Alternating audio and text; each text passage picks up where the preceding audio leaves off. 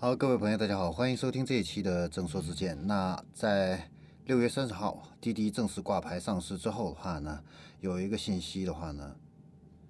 也渐渐浮出水面啊，就是它的未来的一个战略核心业务，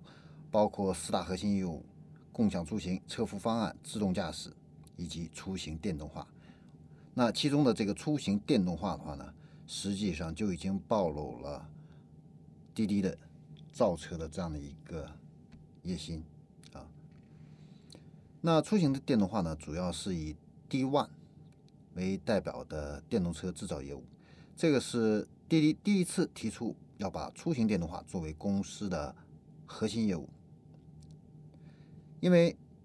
电动车的话呢，有着更低的这样的一个能源补给和维护保养的一个成本，是天然的适合共享出行这样的一个。高频使用还有高运营里程这样的一个场景。那截止到二零二零年底，在中国的话呢，总共是有五百五十万辆注册的这个电动车，其中滴滴平台上呢就有一百万辆。那这些呢，用于共享出行的电动车，总共贡献了去年的电动车总行驶里程百分之三十八。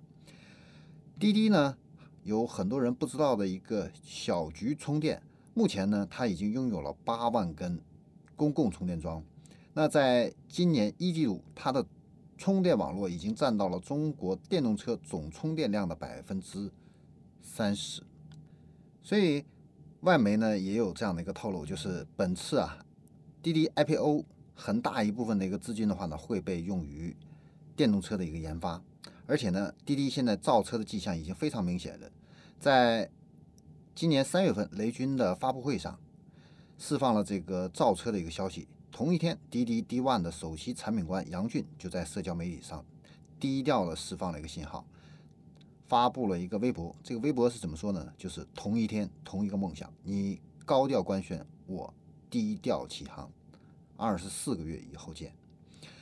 那这个低调的信号，实际上就是滴滴造车这样的一个立项。从今年四月份开始，滴滴呢已经开始成体系的进行汽车制造相关人才的一个招聘。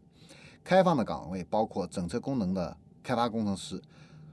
整车功能的测试工程师、电子电器架构的专家、BOM 的工程师、线束工程师、车灯工程师等等等等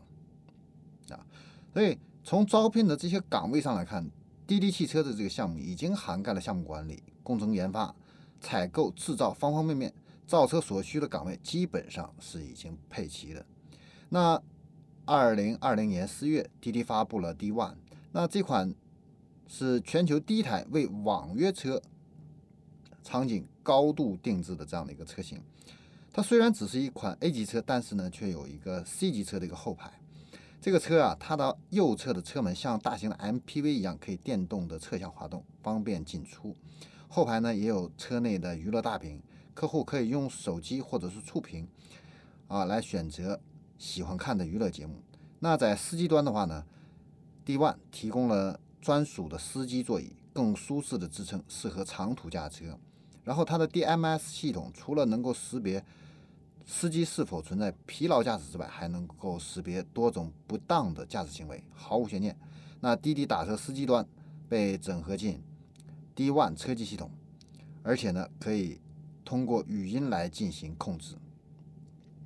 所以我们可以看出，在 D One 的时代，滴滴方面呢，主要是针对网约车场景进行一个产品的设计和定义。那工程研发呢，